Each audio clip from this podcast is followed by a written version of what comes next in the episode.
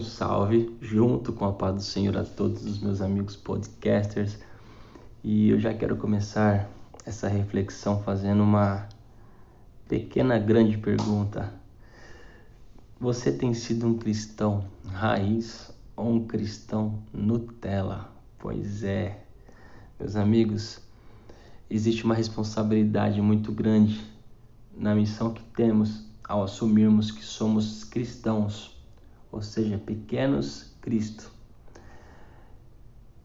Temos seguido os passos de Jesus, temos feito as obras maiores que ele nos disse que faríamos, temos vivido o verdadeiro Evangelho de forma autêntica, de forma intensa, de forma integral.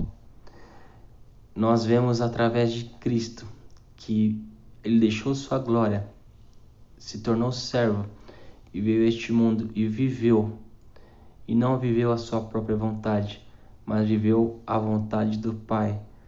E eu quero embasar essas afirmações, primeiramente aqui em Filipenses capítulo 2, do verso 5 ao 7, que diz o seguinte: Tenham entre vocês o mesmo modo de pensar de Cristo Jesus, que, mesmo existindo na forma de Deus, não considerou o ser igual a Deus algo que deveria ser retido a qualquer custo.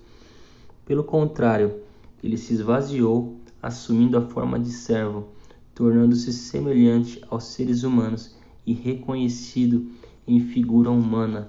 E lá em João, capítulo 6, no verso 38, o nosso mestre diz o seguinte: Porque eu desci do céu, não para fazer a minha própria vontade, mas a vontade daquele que me enviou.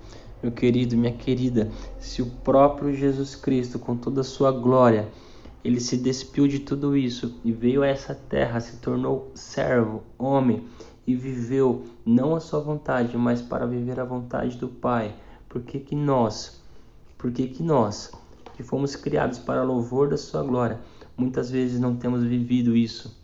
Que nós possamos de fato refletir, que o Espírito Santo possa ir é, confrontar a sua vida como confrontou a minha, para sermos de fato cristãos verdadeiros, a viver o evangelho puro, simples, com essência, na simplicidade do próprio Jesus Cristo, tendo a consciência de que fomos chamados para viver para a sua glória como Cristo, exalando o perfume do Mestre em todos os lugares.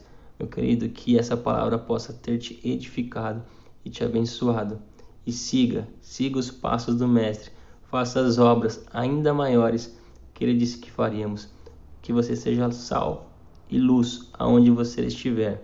Deus te abençoe, em nome de Jesus.